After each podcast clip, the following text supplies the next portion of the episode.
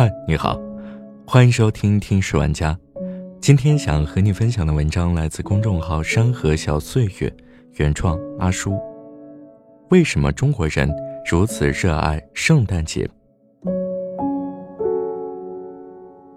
在很长的一段时间里，中国人都觉得十二月二十五号是个吉日，这种吉祥却不仅仅因为圣诞节。一九四零年十二月二十五号，一位叫李宗煌的委员在中共党务公报上这样写道：“今天是云南起义二十五周年纪念日。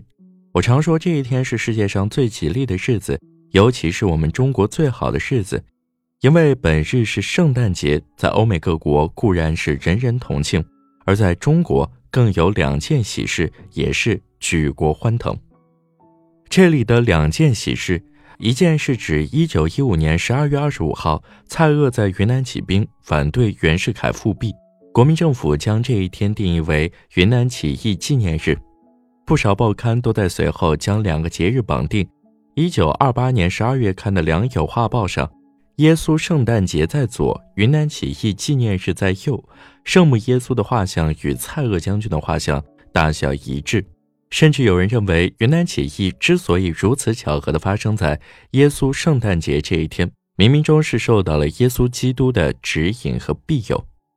另一件喜事，指的是一九三六年十二月二十五号下午，经过一系列谈判，蒋介石在张学良的陪同下乘飞机离开西安，次日回到南京。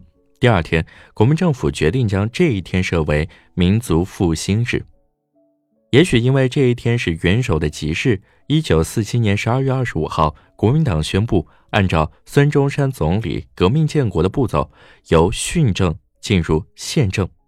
于木人写了一篇《圣诞节与行政》，认为政府选择了耶稣圣诞节为行宪的日子，这当然不是偶然的，大概是蒋主席西安脱险的日子，即曾一度定为民族复兴节的日子。《申报》上的相关报道连篇累牍，但这一切对于上海市民来说，只能用四个字来形容：与我无关。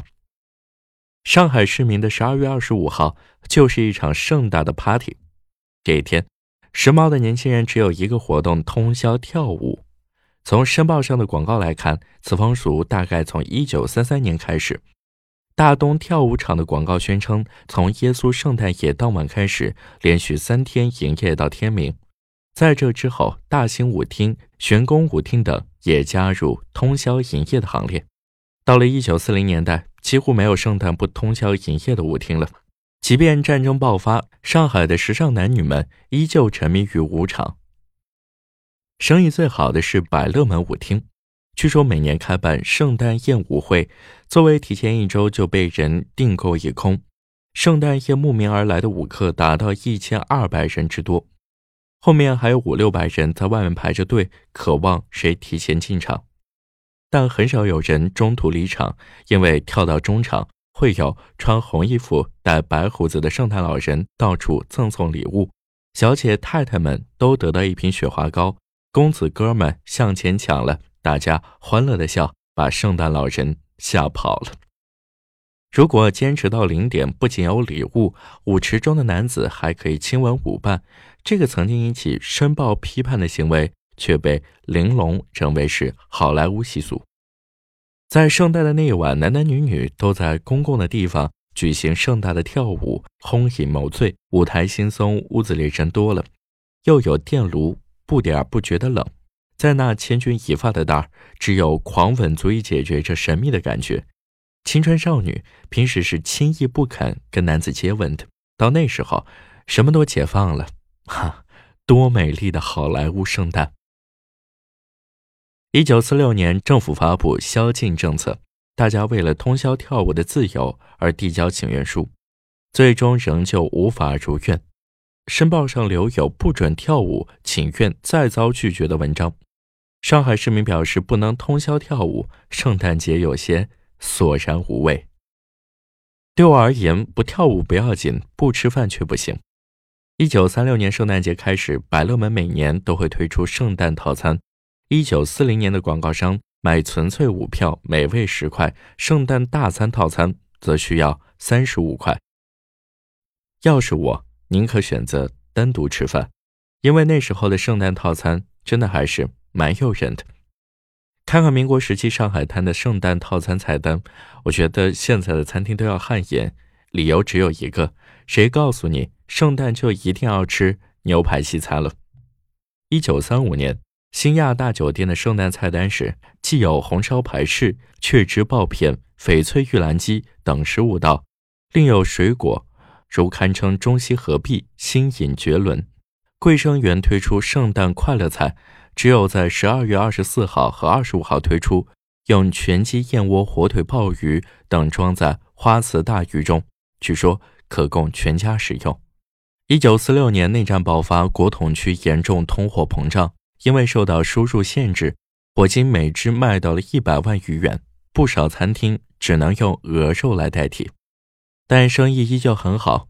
况且不用火鸡也无所谓，我们中国人就是有办法。把每一个节日大餐都吃成年夜饭，尽管圣诞节如此隆重，大家还是将之解读为外国冬至。一九一七年十二月二十五号，先施百货公司在《申报》刊登的广告，开篇便说：“知道上海人喜欢过外国冬至。”尽管各种报刊杂志都对圣诞做出了解释，但直到一九四零年十二月二十五号当日，著名的美丽香烟打出的广告还是。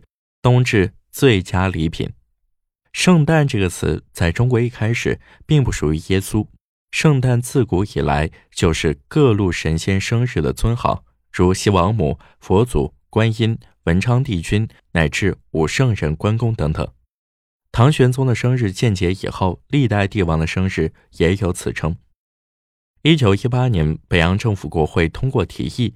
规定每年夏正八月二十七号为圣诞节，应放假庆祝悬旗结彩。这里的圣诞指的是孔子诞辰。到了一九三三年，海派作家林徽因发现，一提起圣诞，大家的第一反应是外国冬至，而非孔子圣诞。好了，这就是今天的节目，感谢你的收听，我们下期再见。